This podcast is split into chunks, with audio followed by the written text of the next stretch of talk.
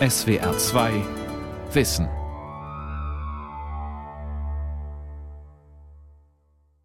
Mit dem Thema übertriebene Selbstliebe, wie man den Narzissmus überwinden kann, am Mikrofon Ralf Kaspari.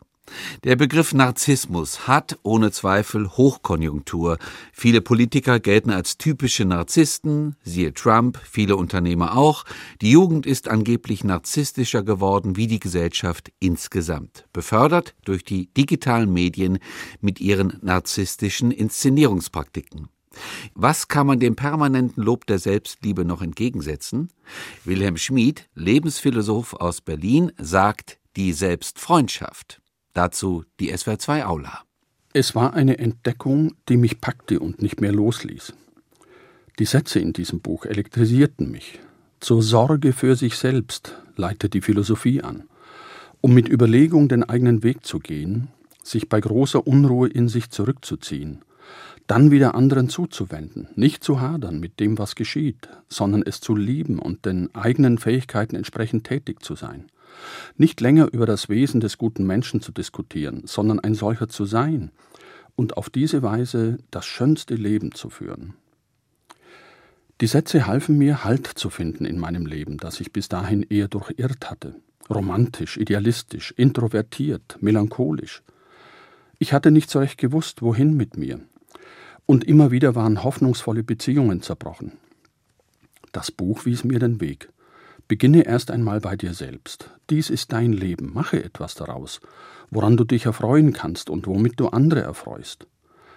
Dabei waren sie doch ziemlich alt, diese Wege zu sich selbst, ta eis heauton, die Selbstbetrachtungen des Stoikers Marc Aurel aus dem zweiten Jahrhundert nach Christus, die mir glücklicherweise in die Hände fielen. Dann war es wie so häufig. Was ich für meine individuelle Entdeckung hielt, entdeckten auch andere, auf ihre je eigene Art. Zwei, drei Jahrzehnte später war die Hinwendung zum Selbst zu einer großen Bewegung angewachsen. Immer mehr Menschen schlossen sich ihr an. Erst allmählich wurde klar, dass daraus nicht etwa die erhoffte maßvolle Selbstkultur hervorging, sondern dass viele zu einem maßlosen Selbstkult hin drifteten. Das Projekt einer Stärkung des Selbst lief aus dem Ruder. Da geriet etwas ins Rutschen, was nicht so gemeint war. Wenn ich über die Gründe dafür nachdenke, komme ich zum Schluss, dass die schiefe Ebene in der immer ungehemmter propagierten Selbstliebe angelegt war, die zum übertriebenen Narzissmus hin offen ist. Hinzu kam die Situation, auf die dies traf, Sinnverlust, zerbrechende Beziehungen, und andere Herausforderungen der modernen Welt führen Menschen offenbar dazu, mit einer kräftigen Portion Selbstbehauptung gegenzuhalten. Abgesehen davon dürfte die Übersteigerung der Selbstbeziehung, zumindest zum Teil, der üblichen Bewegung der Geschichte geschuldet sein. Auf ein Extrem antwortet ein anderes. Auf die Jahrhunderte währende Geringschätzung des Selbst musste also seine Überschätzung folgen. Ebenso ist eine Reaktion auf die starke Betonung der Gesellschaft seit der Studentenbewegung von 1968 denkbar, in deren Schlepptau Menschen zu fragen begannen, aber ich, was ist mit mir? Jede Rede vom Ich wurde ins Abseits gedrängt, und dies umso mehr, je ungehinderter die Propagandisten der ichlosen Gesellschaft selbst einem eitlen Narzissmus huldigten. Gegen ein wenig Narzissmus ist nicht viel zu sagen. Von einem Menschen, der sich selbst wenigstens ein bisschen mag, geht mehr Frieden aus als von einem Menschen, der mit sich nichts anzufangen weiß, sich womöglich hasst. Wie sonst sollten Menschen sich gerade in schwieriger Zeit orientieren, wenn nicht dadurch, dass sie sich erst einmal auf sich selbst besinnen? In Zeiten der Digitalisierung kann dies helfen, sich in den neuen Möglichkeiten nicht zu verlieren. Die Schwierigkeiten werden jedoch größer, wenn sich alles nur noch um das eigene Ich dreht, und das ist zu beobachten. Die Schlüsselqualifikation für steile Karrieren in der Wirtschaft scheint ein offen zur Schau gestellter Narzissmus wie im Popgeschäft zu sein. Zerstörerische Ausmaße nimmt er bei jungen Menschen an, die ihr Ich mit Gewalt durchzusetzen bereit sind, sowie bei alternden Präsidenten, die Staaten als Fortsetzung ihrer Ichs mit anderen Mitteln verstehen. Es hat mit dem Fehlen einer Selbstkultur zu tun, wenn irrlichternde Ichs triumphieren und unter dem Vorwand beliebiger Gründe andere terrorisieren, ganz nach dem Motto Liebe dich selbst und es ist egal, was du kaputt machst. Die übersteigerte Selbstliebe ist ein Irrweg, gleichermaßen kräftezehrend für das Ich, das ein Idealbild seiner selbst realisieren will, wie für andere, die davon betroffen sind. Nach einer Weile des Erschreckens über die Auswüchse des Narzissmus könnte die Zeit reif dafür sein, einen anderen Weg der Selbststärkung offensiver ins Spiel zu bringen. Die Selbstfreundschaft steht für eine Pflege des Selbst, durch die das Leben leichter wird, da sie einem Menschen ermöglicht, besser mit sich umzugehen und damit umgänglicher auch für andere zu werden. Die freundliche Beziehung zu sich stellt die Basis der Gelassenheit dar und begründet ein Selbstvertrauen, das von Dauer sein kann. Das haben auch viele im Sinn, die von Selbstliebe sprechen. Aber eine größere begriffliche Klarheit hilft, Missverständnisse zu vermeiden. Schon bei den Beziehungen zwischen Zweien sind Liebe und Freundschaft nicht dasselbe. So auch bei der Beziehung zu sich selbst. Freundschaft ist ein hohes Gut. Das gilt auch für die Freundschaft mit sich selbst, diese freie Form der Selbstbeziehung, die für Beziehungen zu anderen weit offen bleibt, während bei übermäßiger Selbstliebe das Interesse an anderen eng an das Eigeninteresse gebunden ist. Die Unruhe über die Form der Selbstbeziehung ist nicht neu. In der abendländischen Kultur stritten bereits Platon und Aristoteles darüber, ob die Zuneigung zum Selbst, die Philautia, eine übermäßige Selbstliebe begünstige. Platon befürchtete das, aber Aristoteles sah in ihr eine Freundschaft, Philia, die auf das eigene Selbst, Autos, bezogen wird.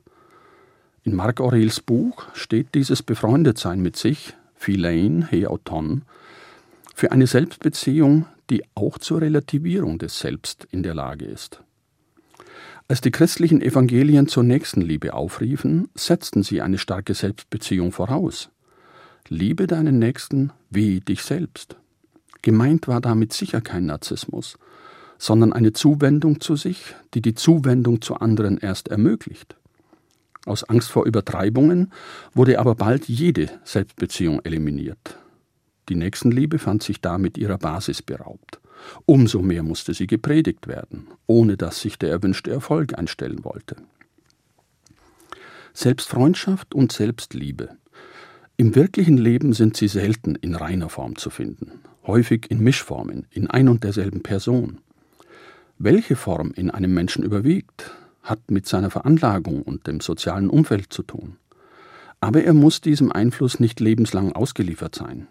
Er kann selbst entscheiden, in welche Richtung er sich entwickeln will und ob er zu einer Auseinandersetzung mit sich bereit ist, um den Schwerpunkt im eigenen Selbst zu verschieben.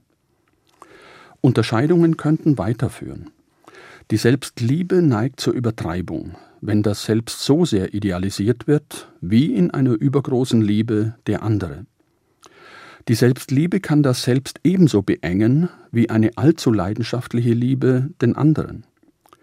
Bildlich ausgedrückt, der übermäßig Selbstliebende schlingt gerne die Arme fest um sich, blickt von einer Uferbrüstung aus träumerisch über das Wasser und erdrückt sich schier mit seiner Umarmung, ohne dabei selbst froh zu werden.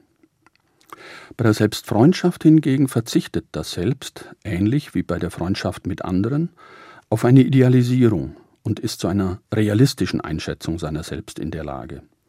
Die Nähe erlaubt jederzeit auch eine Distanz. Allenfalls im Zustand heiterer Trunkenheit oder bei einer ernsten Lebenskrise geht der Selbstfreund Arm in Arm mit sich, um sich ganz pragmatisch zu stützen. Vor allem in turbulenten Zeiten genießt er die Rückzugsmöglichkeit auf sich als Freund, auf den Verlass ist. In freudlosen Zeiten schöpft er viel Freude aus dem vertrauten Zusammensein mit sich. Bewunderung durch andere ist dem Selbstfreund willkommen, sofern es Anlass dazu gibt. Ein wenig davon lässt er sich auch schon selbst zuteil werden. Der übermäßig Selbstliebende hingegen ist auf bewundernde andere angewiesen. Zusätzlich will er bei jeder Gelegenheit die Vollkommenheit seiner selbst im Spiegel sehen, in den er wie einst Narziss am Rande einer spiegelnden Wasserfläche gerne blickt. Da kein Spiegelbild reale Mängel beseitigen kann, unterliegt er ständig der Gefahr, enttäuscht von sich zu sein. Nach Vollkommenheit zu suchen heißt, Anlässe zur Verzweiflung zu finden. Selbstfreundschaft zu gewinnen setzt Selbstaufmerksamkeit voraus. So wie ein Mensch, der die Aufmerksamkeit anderer entbehrt, sich von ihnen missachtet fühlt, fühlt er sich von sich selbst missachtet bei einem Mangel an Aufmerksamkeit auf sich. Die Aufmerksamkeit gilt allen Aspekten dessen, was als selbst wahrgenommen wird und offenkundig aus vielen Teilen zusammengesetzt ist. Selbstaufmerksamkeit heißt, achtsamer wahrzunehmen, welche Kräfte im eigenen Selbst wirksam sind, welche Ängste, welcher Mut, welche Stärken, welche Schwächen, welche Wünsche, welche Möglichkeiten. Fragen stellen sich stets aufs Neue. Was ist los mit mir? Welche Stimmen melden sich in mir zu Wort? Was bedeuten sie? Was geschieht um mich herum? Was bedeutet das für mich? Wie kann ich darauf antworten? Eine Selbstbesinnung dient dazu, mit den Antworten auf solche Fragen Sinn im eigenen Selbst zu finden, also Beziehungen zu begründen zwischen verschiedenen Seiten des Ich, zwischen Eigenheiten und Fremdheiten, Können und Nichtkönnen, Gewissheiten und Ungewissheiten, Hoffnungen und Befürchtungen, Vorlieben und Abneigungen, Gewohnheiten und Visionen. Alles zusammengenommen bin ich wie jeder andere ein Mensch, denn es in dieser Kombination seiner Teile und mit diesen Erfahrungen, guten und schlechten, nur ein einziges Mal auf diesem Planeten und mutmaßlich im gesamten Universum gibt. Für alle Zeiten ein originelles Unikat, vielleicht ein staunenswertes Unikum, in jedem Fall ein schützenswertes Weltkulturerbe. Sich immer wieder eingehender mit sich zu befassen, bringt ein größeres Verständnis für sich und mehr Einfühlung in das eigene Selbst, mithin Selbstempathie zustande. Auf dieser Basis wächst die Empathie auch für andere, das Verständnis für sie und die Fähigkeit zur Einfühlung in sie. Das Verständnis für sich bedarf dabei keiner umfassenden, tiefgründigen oder gar abgründigen Selbsterkenntnis, die das Selbst mit quasi wissenschaftlicher Objektivität durchdringen würde. Es ist wohl kaum möglich, restlos alles am Selbst zu verstehen wie ja auch in einer Freundschaft oder Liebe nicht immer alles am anderen zu verstehen ist. Wenn es möglich ist, das zu akzeptieren, kann das ewig vergebliche Bemühen um Selbsterkenntnis von einer wachsenden Selbstkenntnis abgelöst werden, die das Leben leichter macht, aber nie abgeschlossen ist, da immer wieder neue Kenntnisse hinzukommen. Eine zentrale Anregung für den Weg zur Selbstfreundschaft sieht vor, dem Selbst klare Konturen zu geben – Gedanklich, rückgekoppelt mit Gefühlen, kann ein Mensch Festlegungen für sich treffen, die seine inneren Auseinandersetzungen befrieden und ihm mehr Selbstgewissheit geben. Über seine Wirklichkeit hinaus kann er sich Möglichkeiten vorstellen, die ihm erstrebenswert erscheinen. Sie können ehrgeizig ausfallen, sollten aber irgendwann realisierbar sein, um nicht allzu großen Enttäuschungen Vorschub zu leisten. Mit diesem Bild von sich muss ein Mensch nicht mehr in mysteriöse Tiefen abtauchen, um sich zu entdecken. Sollte er sich in den Irrungen und Wirrungen des Lebens verlieren, vermag er sich am Leitfaden seiner Festlegungen wiederzufinden und kann von Zeit zu Zeit überlegen, ob der eine oder andere Pinselstrich des Bildes einer Korrektur bedarf. Das Ziel ist nicht ein immer gleiches Bild seiner selbst, eine gleichbleibende Identität, von lateinisch idem gleich, wie eine Monstranz vor sich herzutragen. Das Gleichbleiben würde erfordern, jede Veränderung und Entwicklung aus dem Leben auszuschließen. Auch von jeder Begegnung mit anderen wird das Gleichbleiben bedroht. Daher kann das Beharren auf eine Identität Einsamkeit zur Folge haben. Die Alternative dazu ist, eine Integrität zu definieren, in die andere und die unterschiedlichen Aspekte des Selbst, auch Widersprüche, einbezogen werden können. Integrität befördert Gemeinsamkeit, zuerst im eigenen Selbst, sodann mit anderen, die an einem Menschen mit Ecken und Kanten, der für Veränderungen offen bleibt, gut einhaken können. In siebenfacher Hinsicht bedarf es dafür einer Definition, die nur der einzelne Mensch für sich selbst vornehmen kann. Erstens Definition der wichtigsten Beziehungen im eigenen Leben. Welche Beziehungen der Liebe, der Freundschaft und Verwandtschaft sind mir so wichtig, dass ich sie als Teil meines Selbst betrachten will. Niemand außer mir kann diese Festlegung treffen. Nur ich selbst kann den Menschen, die ich am meisten wertschätze, die Aufmerksamkeit zukommen lassen, die im Gegenzug ihre Zuwendung wahrscheinlicher macht. Dass es sich um mehr als einen handelt, entlastet jeden Einzelnen von zu hohen Erwartungen. Dass die Selbstdefinition von vornherein Beziehungen zu anderen im Blick hat, ergibt sich aus der Freude daran und aus der Einsicht, dass ein Leben für sich allein schwierig ist. Wer in einem Netz von Beziehungen lebt, verfügt über ein soziales Immunsystem, mit dessen Hilfe sich Stress und Ärger, die unweigerlich im Leben entstehen, leicht wieder abschütteln lassen. Ich werde angefeindet, aber hier ist jemand, der mich mag, vielleicht liebt, was kümmert mich der Rest der Welt? Zweitens Definition der wichtigsten Erfahrungen im bisherigen Leben, guten und schlechten. Welche sind feste Bestandteile meiner selbst, ohne die ich nicht geworden wäre, was ich bin? Sollte ich zwischendurch im Unklaren über mich sein, kann ich mir mit einer Erinnerung daran wieder mehr Klarheit verschaffen. Das bin ich, das hat mich geprägt. Für mich selbst zählt eine dreimonatige Indienreise dazu, die ich schon als Student unternahm. Es war ein Kulturschock, und ich begriff ein für allemal, dass in einer anderen Kultur alles ganz anders gesehen werden kann. Das Leben, das Zusammenleben, die Liebe, die Religion, die Politik, die eigene Position in der Welt, der Tod, das danach. Seither ist für mich gewiss, dass jede Überheblichkeit gegenüber anderen Kulturen fehl am Platz ist und eine erneuerte Lebenskunst nicht nur die eigene Gesellschaft, sondern auch die Weltgesellschaft im Blick haben muss. Drittens, Definition des Wohin, wofür, wozu im persönlichen Leben. Was ist mein Traum, den ich im Leben folgen will, meine Sehnsucht, auch mein Glaube, mein Weg, den ich gehen will, mit einem bestimmten Ziel oder auch ohne? Sobald für das Allernötigste gesorgt ist, brauchen Menschen Ziele und Zwecke, für die zu leben ihnen sinnvoll erscheint. Sie wollen wissen, wofür sie leben, arbeiten, vielleicht auch leiden sodass sie sich sagen können, das, was ich mache, ist für etwas gut, dafür bin ich da, das ist meine Aufgabe, die ich übernehme, die Pflicht, der ich nachkomme, das Werk, an dem ich arbeite, die Idee, für die ich kämpfe. Es ist wichtig, sich dessen bewusst zu sein, um das eigene Leben darauf ausrichten zu können. Der Mut, Mühen auf sich zu nehmen und Schwierigkeiten zu überwinden, wird gefestigt von Zielen und Zwecken. Und wo ein solcher Sinn ist, da ist auch Trost in schwieriger Zeit. Viertens Definition der Werte, an denen das Verhalten orientiert werden kann. Welche halte ich für wertvoll?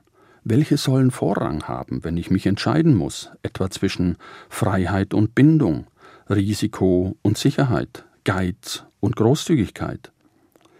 Viele beklagen, die Gesellschaft habe keine Werte mehr. Aber es könnte sein, dass zu viele Menschen in ihr keine mehr haben oder ihre individuellen Werte umstandslos zu allgemeinen machen wollen oder die Festlegung eines Vorrangs bestimmter Werte scheuen, sodass sie keinen Ausweg aus einem Dilemma finden können oder allenfalls theoretisch Werte proklamieren, ohne sie praktisch zu realisieren. So bejahenswert Werte auch sein mögen, so abhängig sind sie von ihrer Wertschätzung und Verwirklichung durch Einzelne. Sie sorgen mit dem nebensächlich erscheinenden, tatsächlich aber grundlegenden Wert der Verlässlichkeit für tragfähige Beziehungen, in Institutionen für deren Funktionsfähigkeit. Sie verwirklichen individuelle Werte wie Wahrhaftigkeit, Mut und Treue, soziale Werte wie Solidarität, Gemeinsinn und Respekt, demokratische Werte wie Toleranz, Transparenz und Kompromissbereitschaft. Fünftens Definition der Gewohnheiten für das eigene Selbst. Welche will ich sorgsam pflegen, um mich wohnlich in ihnen einrichten zu können? Natürlich ist es wichtig, offen für Neues zu sein, aber Gewohnheiten erleichtern das Leben, da sie im Unterschied zu Neuem keine Kraft kosten. Nichts muss überlegt und organisiert werden. Alles läuft wie von selbst ab. In den Turbulenzen des modernen Lebens sorgen Gewohnheiten für Rückzugsmöglichkeiten und Rhythmus. Für mehr Aufregung im Leben muss nur die gewohnte Ordnung der Dinge durchbrochen werden, etwa indem der Wohnungsschlüssel an einem ungewohnten Ort abgelegt wird. Oder täglich ein Frühstück inszeniert wird, wie noch nie, immer mit einem neuen Gegenüber. Sollte eine Gewohnheit lebenshinderlich oder beziehungsfeindlich sein, ist ihre Umstellung möglich. Es erfordert allerdings einigen Aufwand an Zeit und Kraft, bis die veränderte Gewohnheit wieder zu einem Eckpunkt des Selbst geworden ist. Sechstens Definition der Ängste, Verletzungen und Traumata. deren Erfahrung ein Teil des Lebens sein kann. Es liegt nahe, sie loswerden zu wollen. Sollte das aber nicht gelingen, bleibt noch, sie in das Selbst zu integrieren, statt sich endlos daran abzuarbeiten. Auch das gehört zu mir. Mit therapeutischer Hilfe lässt sich die Wucht der Erfahrungen abmildern. Mit juristischer Hilfe kann gegen ein widerfahrenes Unrecht vorgegangen werden. Mit einer Umdeutung ist aus unguten Erfahrungen ein Antrieb zur Selbstbehauptung zu gewinnen. Mit der erworbenen Sensibilität wird es möglich, anderen beizustehen, die ähnlichen Erfahrungen ausgesetzt sind, sowie sich für die Veränderung von Lebensbedingungen einzusetzen, die solche Erfahrungen begünstigen. Zur besseren Bewältigung des Unguten aber trägt in jedem Fall das Gegengewicht bei, das durch Schönes erfahrbar wird. Siebtens Definition des Schönen für das Selbst. Ausgehend von Fragen an sich, was ist in meinen Augen schön? Wo finde ich es? Was kann ich dafür tun, es zu finden?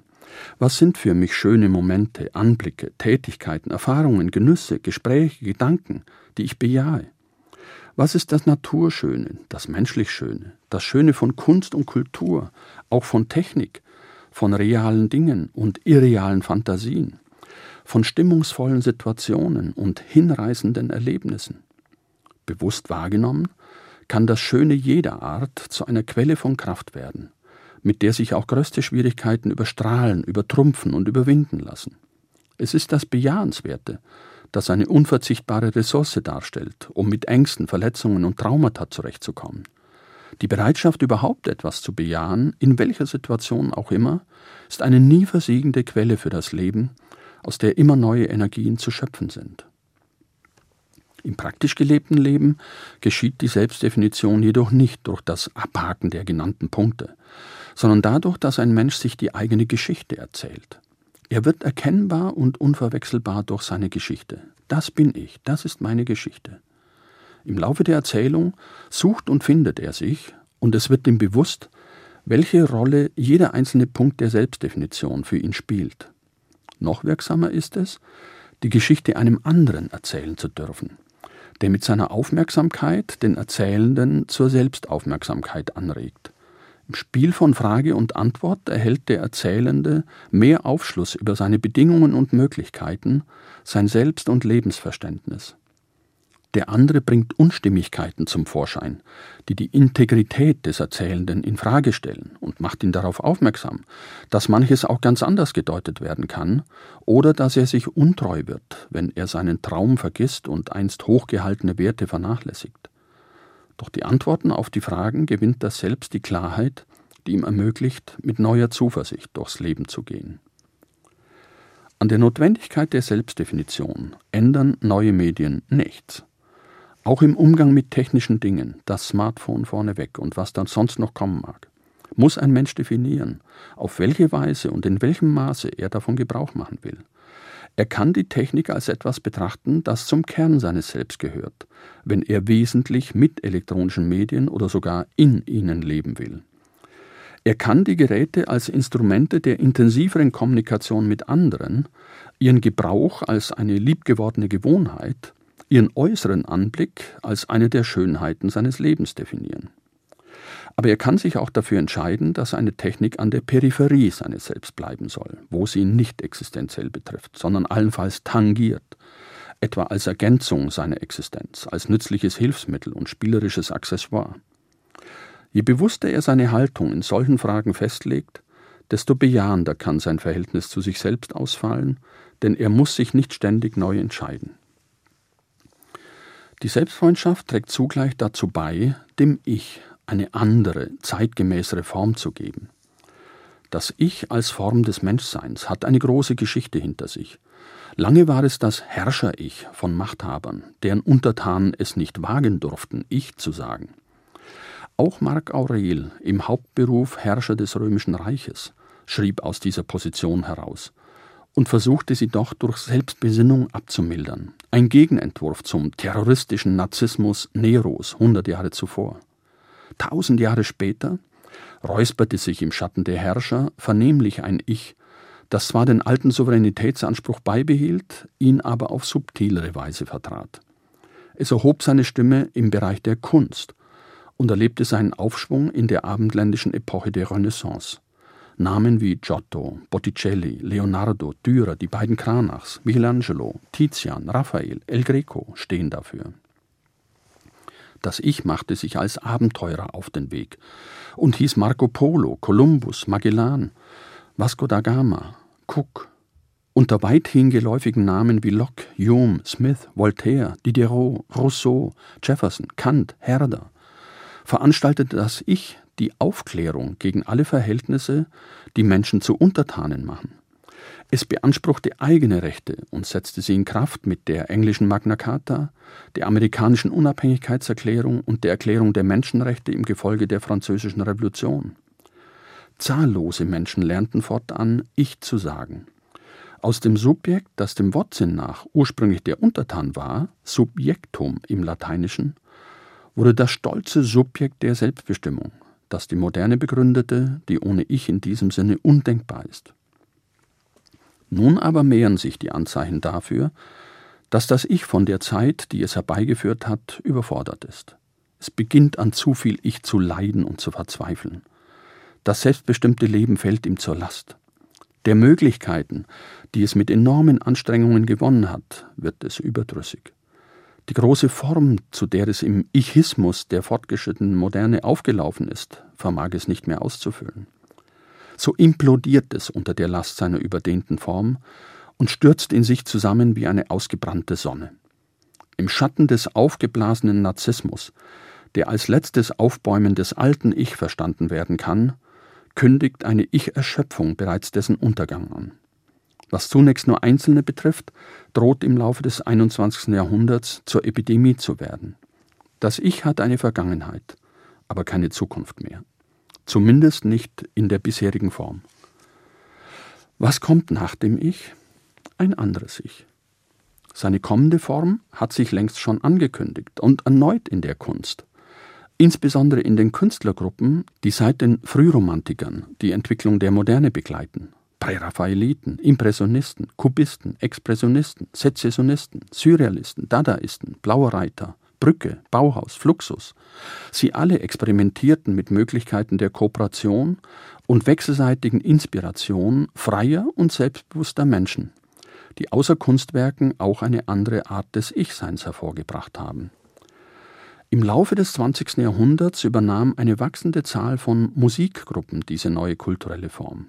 Sehr weit gediehen ist sie im improvisierten, direkten Austausch zwischen ausgeprägten Ichs im Jazz, der nicht zufällig von jungen Menschen im 21. Jahrhundert wiederentdeckt wird, 100 Jahre nach seiner Erfindung.